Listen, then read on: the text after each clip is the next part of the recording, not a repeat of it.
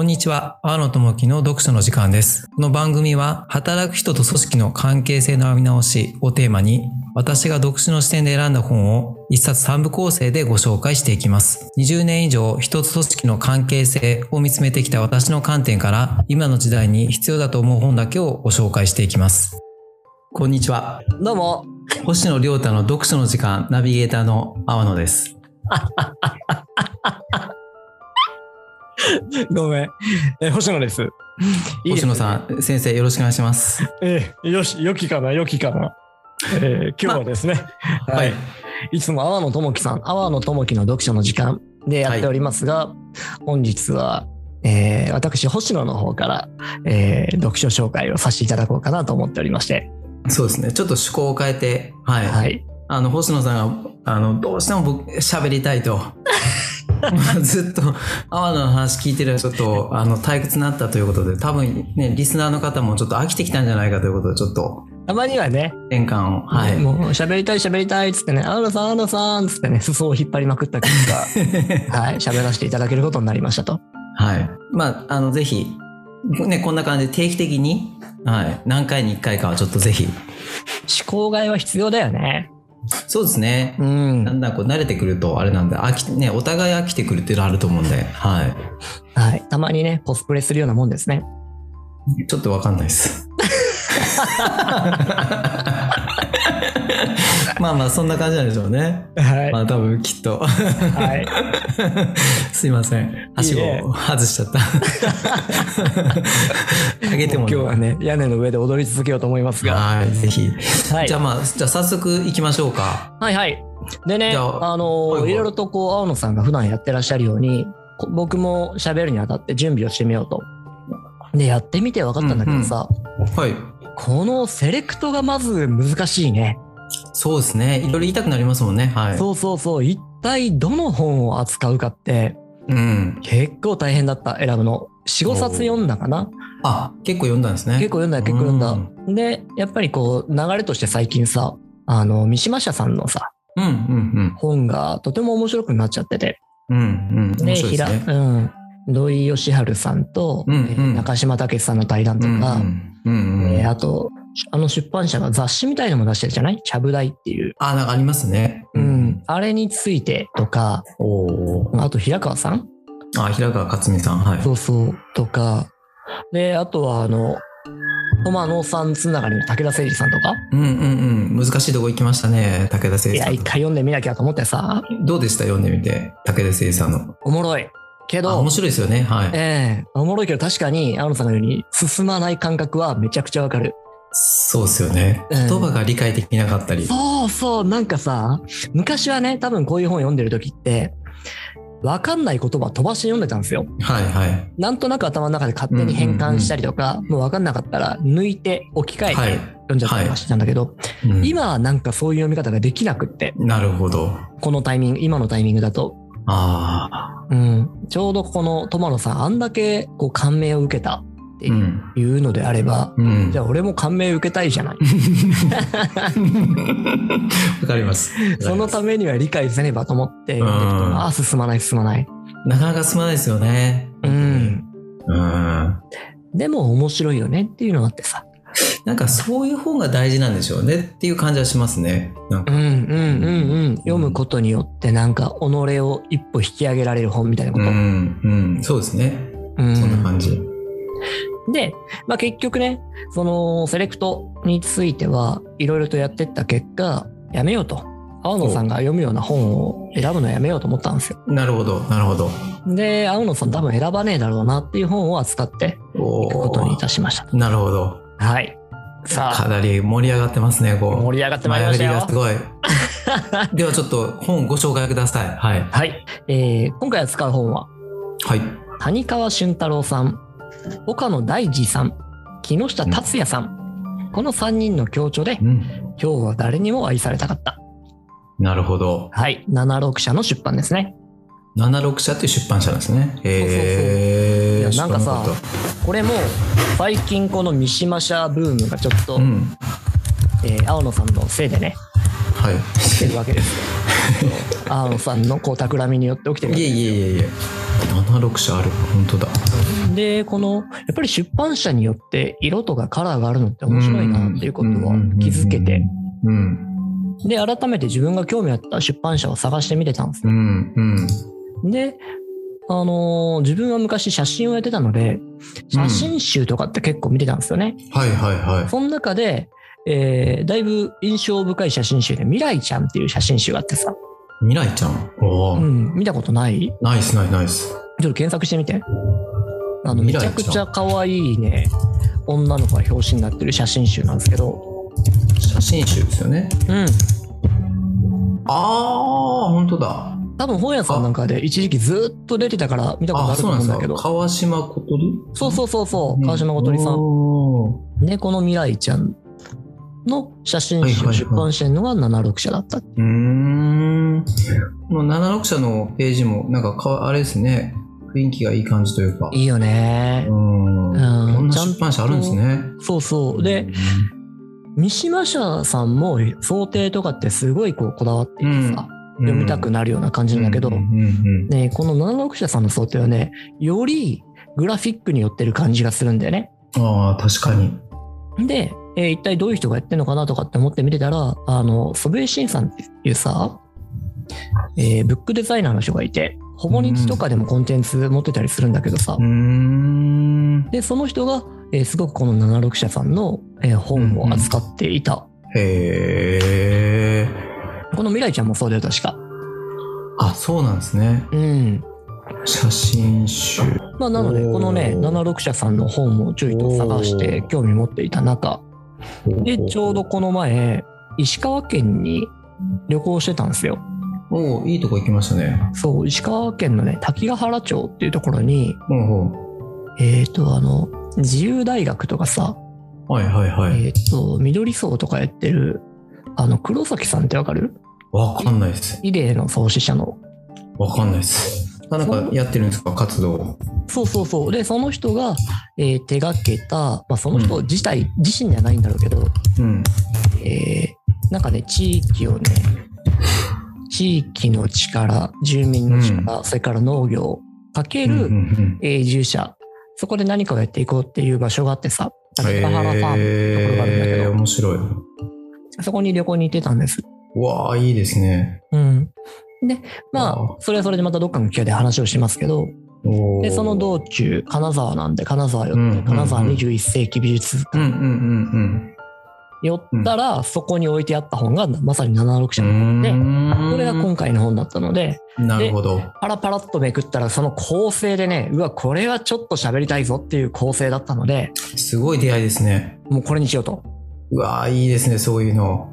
はい、思った次第であります。でまあ、最初は全然こう想定してなかったような、まあ、ある程度こう、ね、こう、76社みたいなね、興味あったかもしれないですけど、うん、まあ、出会いがあったと。ありましたね。あはい。ーこれは、ちょっとだけいいですか、僕も。なんか。お、横道いタイムですね。やいや、横道っていうか、この滝ヶ原町の話、すごあはいいはい興味ありますね。あら、やっぱりい。や、もう最近僕、あの、次農業かなって思ってまして、うんうんうんうん。まあ、あの、自分が向いてるかどうかとか、できるかどうかの気にして、うん。興味持ってまして、わあこれはちょっとぜひお話伺いたいですね。今度やりに行く？やりに行くって変な話だけど、一応ね、その農業を定期的にね、妻が手伝いに行っていて、で、そこのああ、はいはい。課題として、農業ってやっぱり人手がいる時があるのよね。特にオーなガニック的にやろうとすると。るほどほうほうほで、そういう農家さんを見つけて、そういう農家さんのもとに、こう体験っていうことをしに行くための、う。うん。この農業、えー、マッチングサイトみたいなことを始めててさ、最う近。ん。あ、奥様が。そうそうそああ、面白いですね。とっても。う。で、そこら辺のをご紹介しますし、もしあれだったら、うちの方まで来ていただければ、はいはいはい。うちの近くに、えー借りてる畑があるので、ああ、はい。いいですね。はい。働いていただけますよ。働いていただきますよ。いや働いてい、興味ありますよね。そうですよね。うん。すいません、余談がいっちゃったんで。いや、でもめちゃくくちゃわかるわかる。はいあの結局最近地域活性で面白いなって思ってるところって、俺は農業と絡んでるところが多いなって思う。うーん。それはやっぱり動物とか人間の話になっちゃうんだけどさ、うん。うん。なんか人間って今働いてるじゃない？うん。すごく事業、ビジョン、パーパス、それかはらビジネスモデル、ターゲット、はいマーケティング、はいお。りゃおりゃって言いながら IT とかって言いながら働いてるじゃない？そうですね。でももともと動物とかって最終生活だけで生きてるよね。うん。で、えーそのぐらい自然って俺らを生かしてくれる力があるよねっていうのを最近改めて思い至ってさ。うん。で、そこをうまいこと折り合いつけて、うん。お互いが、えー続けられるようにしていくのがいい農業の形だろうと思ってるんだけど、うん。うん。うん。えーこれを除いたら人間って食うことすらできなくなるんだよね。うん。そうですよね。食うことすらね。うん。そう。だから生きていけなくなる。で、その根幹の部分なので、ここはもう一回見直しておけるといいし、そこを抑えておけると、あとは結構自由にすることもできるよね、と。確かに。そうですね。基本ですよね。本当に。ね。この戦争状態になって、ロシアから小麦が輸入できなくうなってん。さ、とかう、ん。うん。で、いろんなところに影響が出ちゃって、うん。うん。まあでも日本だったら米作りゃいいじゃないっていう話もあるんだけど、うん。まあ減反政策行われて、うんだいぶ減っちゃってるけどね。うーんちなみにこの石川のはどうだったんですか？実際、うんその現地見てみて。ありがとうございます。話が飛びまくって意味わかんないところに行ったのを戻していただきました。いえいえ、全然全然。そう、あのね、知り合いがいるんですよ、実はここに。おそうなんですね。ええそうちょうど妻がデンマークに行ってたでしょ？おうおで、妻が帰ってくるよっていう時に、俺も一緒にデンマークに行って、で、うん。向こうで2週間ぐらい滞在してたんです。うん。うん。で、その時に出会ったデンマーク人の、うん。えーアナっていう女性がいて、うん。で、その子がちょうど日本に行く前だったんですね。デンマークで出会った時に。うん。で、そこで出会って仲良くなって、おで、その後、その滝ヶ原っていうところに、うんまあ、紆余曲折の後行ったんだよね、その子。すごいですね。で、今現地で、そのファシリティマネージャーというか、ファシリティマネージャーじゃないか、へーコミュニティマネージャーか。へみたいなことをしていえ。で、その子に会いに行ったっていうのがメインで。ああ、なるほど。なるほど。すごかったよ、もう。どんな村だったんですか？えっとね、もともとで言うと、石切り場で栄えた村だったとですね。石切り場なんだ。そううん。ほんで、道路の脇の山の中腹に、うん。めちゃくちゃ人工的にくり抜かれた空間があって、うん、うん、うん、もうなんだあれみたいな。秘密基地かみたいな感じで。まあ、それが石切り場でさ、うん、で、その石を切って、で、どこだったかな？大阪かどっかのなんかの建物に使うとか？うん。っていう石、そこで栄えた町だったんだけど、まあ、とはいえ、土地は、えー田んぼでいっぱい作られていたりとか、うん、うん。他にもいろんな、えー農業、農家さんがいらっしゃって、うん、で、いろんなもの作ってるので、うん。うん基本的に山奥なので、農業が盛んな町って感じ。うん。まあ、村って感じ。ああ。なんか今、滝ヶ原ファームっていうところのこう、サイト見てるんですけど、なんかおしゃれな感じですね。写真の撮り方も綺麗なんだよね。うん。うんで、そ、のアナっていう人がいたりとか、他にもね、えー国籍は聞いてなかったけど、えー海外から来てる方々が3、4人いて、うーん。で、近所の若者とか、金沢の方から働きに来てる若者とか、ん人たちでなんか、やりくりしてる感じだった。宿をやっていて、近くでカフェをやっていあて、で、えーネイチャースクール、自然学校みたいなこともやっていてで、近所の子供たちがやってくると。へえ。すごいですね。面白いよね。すごいですね。うんいろいろあるんですね、こういうの。あいやー、面白いし、大したもんだし、あ。で、ね少なくともそれを持続できてるっていう状態はすごいなって思って。すごいですね。人口170人って書いてありますよ。すごいよね。ま、町の。はい。えはあ。ー、興味持った？行く？いやー、行きたいですね。いや、まあ僕、実家が福井県っていう、また隣の県なんで。うんうんうんうん。うんそうだよね。そう行った時ちょっと思ってたよ。あ、福井だって。まあそうですね。で、まあ、まあこれも余談、まあ僕もその、この前ゴールデンウィーク実家戻って、そこでこう、あの、やっぱりこう、中学高校卒業して、高校卒業してか、そのままこう、農業やってる、あの友人とかいるんで、なんかいいなとかうん思ってましたけどね。うん。うんうん。やっぱり何らか可能性っていうのは感じるんだよね。うーん。いや、ちょっとこれ、あの、すいません。あの、全然星野亮太の読書の時間から脱線しちゃったんですけど、ちょっとぜひちょっと、この滝原ファームとか、あとね、あの、星野さん、奥さんがやってらっしゃる有機農業のね、マッチングとか、ぜひ、ね。ね、また別件で、はい、聞かせてもらいたいっていう。どっかでゲストにも呼んで喋ってもらおうと思いますんで、ああ、ぜひ、いいですね。すごい。よろといしくお願いう感じで。はい。じゃあちょっと本題戻って、谷川俊太郎さん。今日はどうもありがとうございました。あ、じゃあこれ今日は終了で。何やねんって話だ。いえいえいえ。そう谷川俊太郎さんね。そうですね。ぜひこっちが本題なんで。はい。はい。まずじゃあ、えっ、と、谷川俊太郎さんが何者じゃいっていうね、うん。ところからだけど、結構著名というか、皆さん知ってる人は多いとは思うんだけど、うん。うんえー実際どんな人なのかって分かんない人も多いと思うんだよね。確かに教科書で俺もそうだし。うん。あ、見てた？ん？教科書で見たことある？と思いますね。多分。うんあとまあ絵本とかね、結構ね、そうだよね。睡眠とかもそうですけど。あ、そうそうそうそうそう。うん。ありがとうございます。まさしくそういう方で。で、改めてちらっと、えープロフィールとか拝見していると、うんうん。高卒後すでにもう詩人としてやってたんだってね。へえ。うん。で、えっ、と、お生まれが1931年っていうことなんで、31年。うん。今80年？ええ、92? ーそのぐらいになるんじゃないかな。ってことですよね。うん。まだご存命ですよね。はい。で、うん。えーこの76社さんで、この谷川さんがいくつか本を出しているっていうのもあって、うん。うん。うん。これもなおさら面白いところ。うん。うん。で、うんこの谷川さんを読んでいて、詩人になろうと決めたうん。人たちが、この岡野さんと木下さんなわけ。あ、そういうことなんですね。そのお二人と作ったんですね。面白い。はい。へえ。なのでね、紹介のところに、師弟のような、クラスメートのような3人の創作とお話の本って書いてあるの。えー、素敵な本ですね。本当にそう考えると。面で、白い。谷川さんは詩人でしょ？うん。で、他のお二人は、えー、詩と短歌なんだよね。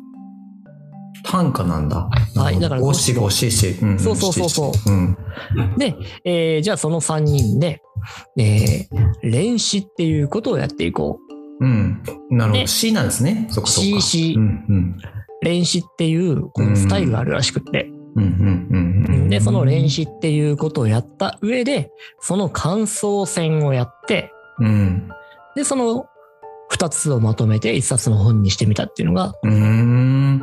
ちなみにですよ、感想戦っていうのは、感想って読書感想部の感想？そうそうそうそうそう。せ戦っていうのは、最後の漢字は感想戦の戦は？戦じゃねえかな。あ、なんですね。うん。あ、こう、お互いの感想をこう、まあ、出し合ってこう、はい。戦うっていう。まあ戦うってわけじゃい。ないだろうけどね。うんまあ感想を書いていってもいいのかな。うーん。っていうものですね。で、このね、構成がやべえなと思って。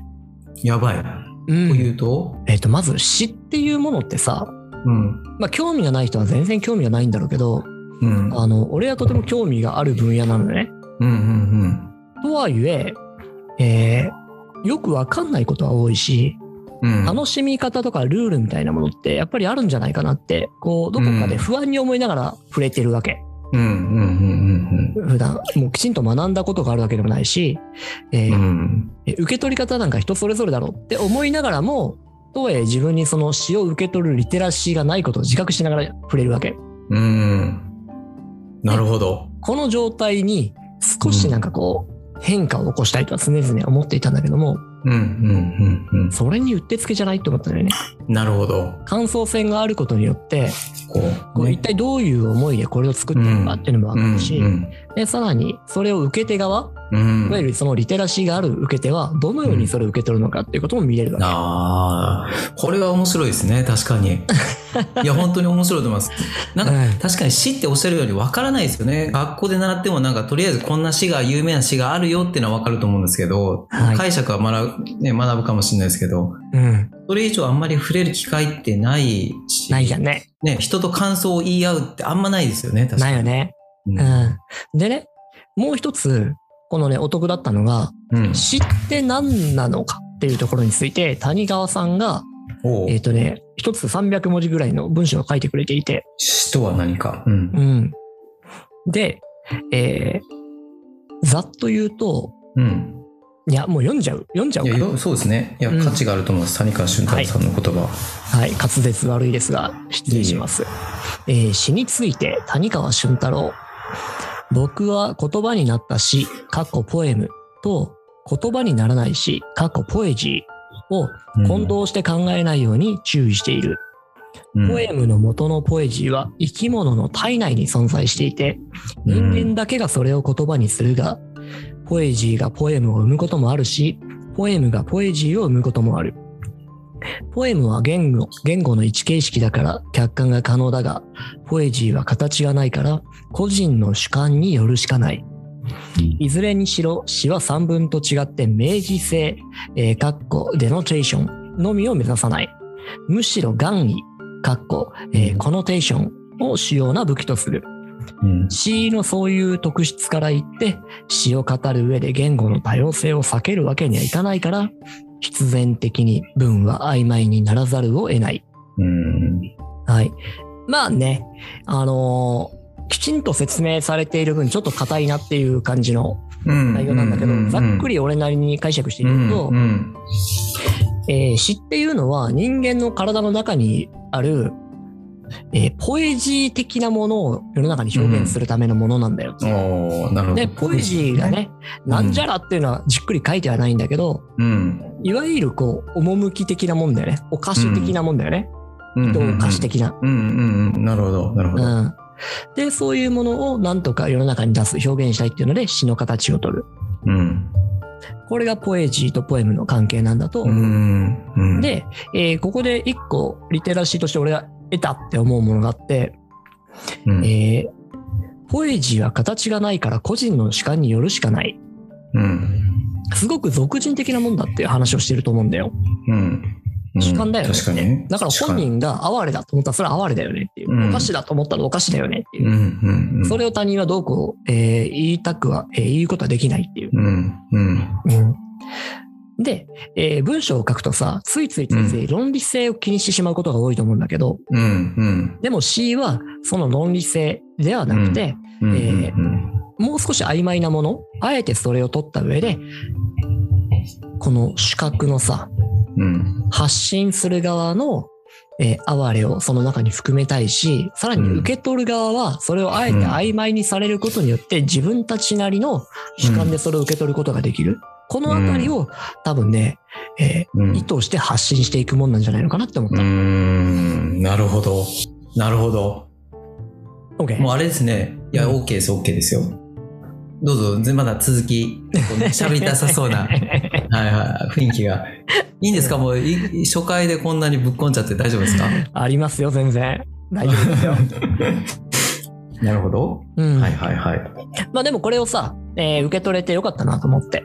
うん、ううん。ん。あやっぱりその個人的なものを発信している人たちがいて、で、それを個人的に受け取りゃいいんだなっていうことは分かったっていうね。うん。で、これがね、えーあの、俺も大事にしたいなと思ってることに近いんですよ。うん。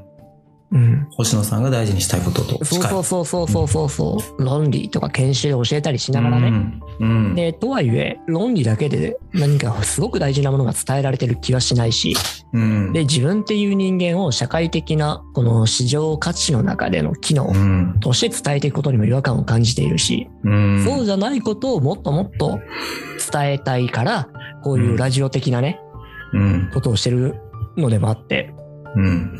うん。うん。まあ、もともとね、始めたきっかけは、青野さんとなんかやろうかいっていうところからスタートしてるから、別に最初から目指したわけじゃないんだけど、うん。うん。やっていくうちに、あ、これはどうやらしっくりきてるぞって思う感覚の理由はそれ。なるほどね。うんなるほど。はいなんか主観ですよね。だからこう読む、それを受け取った側も何かその人の主観でこう感じたい、考えたい、そういうことできると、まあ余白があるんですね。あー、出た。うんさすが。それよ。余白、余白と合間よ。まあこれまでのそうですね、話で。ねなるほど。うんあで、あ。あれ？あ、どうぞ、どうぞ。おうあれあれ、どうしたの？どうしたの？いやいや、どうぞ続けてくださいよ。面白いんで。うん。で、そもそもなんで詩に興味持ったのかなみたいな。あ、星野さんがね。うん。ずっと前から興味あったんですか？あった。死には。あったあった。でもみんなあるんじゃないのかな？なんか例えばさ、音楽を聴いてたりする人うん。は歌詞とか見るじゃない？うんうんで、歌詞によって何らか心が動くことってあったんじゃないかなと思うんだけうん。うど、んうん。まあ、あれは。詩だよね。確かに歌詞ですもんね。うん。なので、意外と身近にみんな詩には触れてると思うんだけど、あれに音が乗ってないだけで。確かに確かに。それはそうですよね。うん。うんうん。まあまあ。で、その詩に関してね、歌詞の場合はどっちかっていうと音楽が先にあって、そこに詩をつけるっていうパターンが多いんじゃないかと思うんだうけど、んうん。詩の場合は先に言葉とか、そのポエジーがあって。で、それをポエムにしていく。だからまあ、そのね、えー想像の工程が違うとは思うんですけど、うんうんうん。で、まあ、その詩についても興味があったわけですよ。もっと言えば、ポエジーに興味があるわけですよね。ポエジーの方ですね。ポエムじゃなくて、うんポエジー。何やら今俺はポエジーを抱えたぞと、生まれたぞっていう時に、うん。ほっといたらこれはね、多分消えてっちゃうんですよ。ああ。トゥルトゥルトゥルってこう、なんかこうお風呂の中でしたおならのよううにね。ん。例えがね、これは指摘なんですか星野さんのポエジーが。じゃあ、じゃあね、あの、真冬の雪原で吐いた、ふあの、ため息のようにね、こう、消えてしまうわけです。まあまあまあ、こう消えてっちゃうと。そうそう。でもそれをあえて、流れていくものを救って言葉にするっていうことをした人たちがいて、これが詩になってるわけ。うん。うん、でうん。これってやっぱり繰り返していくとそのポエジーに気づけること気づけるタイミングって増えてくるじゃない、うん。うん。うん。なんかさ夢占いとか夢分析とかってあるじゃない？お星野さんの得意なフロイト、ユングとか。はい。そうそう。好きなとこだけど。はい。あれもやるときって、えー最初自分は夢見たことありませんとか見てませんっていう人っていっぱいいるんだって、確かに。うん、で、えー理由としては起きた後その救い取らないとすぐ忘れちゃうからなんだよねう夢ってん。まあ、忘れられるためのものなんじゃないかとも思うんだけど、うん。でも、夢分析を始めるときに、起きてすぐ何があったかを記していこう、メモ取っていこうってうん。いう習慣をつけていくと、必ず毎日見てるんだって。へえ、夢見てるんですか？僕も見ないですけど、見てるんだ。そう。でも、多分これもポエジーと同じようなもんじゃないかなと思っててさ、おお意識すると拾えるようになってくる。なるほど。うん、意識しないと流れていっちゃう。なるほど。体内にあるんですね、ポエジーね。そう、おならのようにね。まあまあ、そのさ例えはね、さておき。うん。なるほど。でも、なんかこういうものを形にするっていうことには興味があったし、なるほどね。で誰かがそれを言ったっていうことはその人なりのポエジーを出して表に出してくれてるってことなのでその人それはぜひとも受け止めたいなって思うじゃない？うん。でも、そっか。星野さん、もともと学生時代もそういう興味あって学んで、うん、まあ、その後あれですよね、コピーライターとかも、まあまあ、それに近いところありますよね。それを形にするのか。まあ、ちょっと違うのかな。最初はね近いと思ってたんだけどだいぶ違うかもねそうでも、あ、違いました。うんコピーライターが伝えるのはポエジーじゃないからねああ、そっかそっか。なるほど。そう価値だし機能だし、う。うんん、思いだし。なるほど。なるほど。うん。なので同じ文字っていう、えー形態は取っていたけれどもうんちょっと違うものであったって感じだね、なるほど。まあこれはこれで面白いところだけど、うんうまくそれがね、融合されたような表現もあったりするわけですよ。たまに。例えば、谷川俊太郎さんがさ、ネスカフェの広告ではい。使った朝のリレーって、うんうん。ですね。わあ、もう超有名じゃないですか。ね、なんかああいう形で、えー使われる場合もあったりするから、なるほどね。うん、まあ、響きますよね。心になんかわかんないけど。そうそうそう。んあんなことをやりてえなって思う。いやー、そっか、それが融合してる。なるほどね。ううんまく。うん。あんなことめったにできないよ。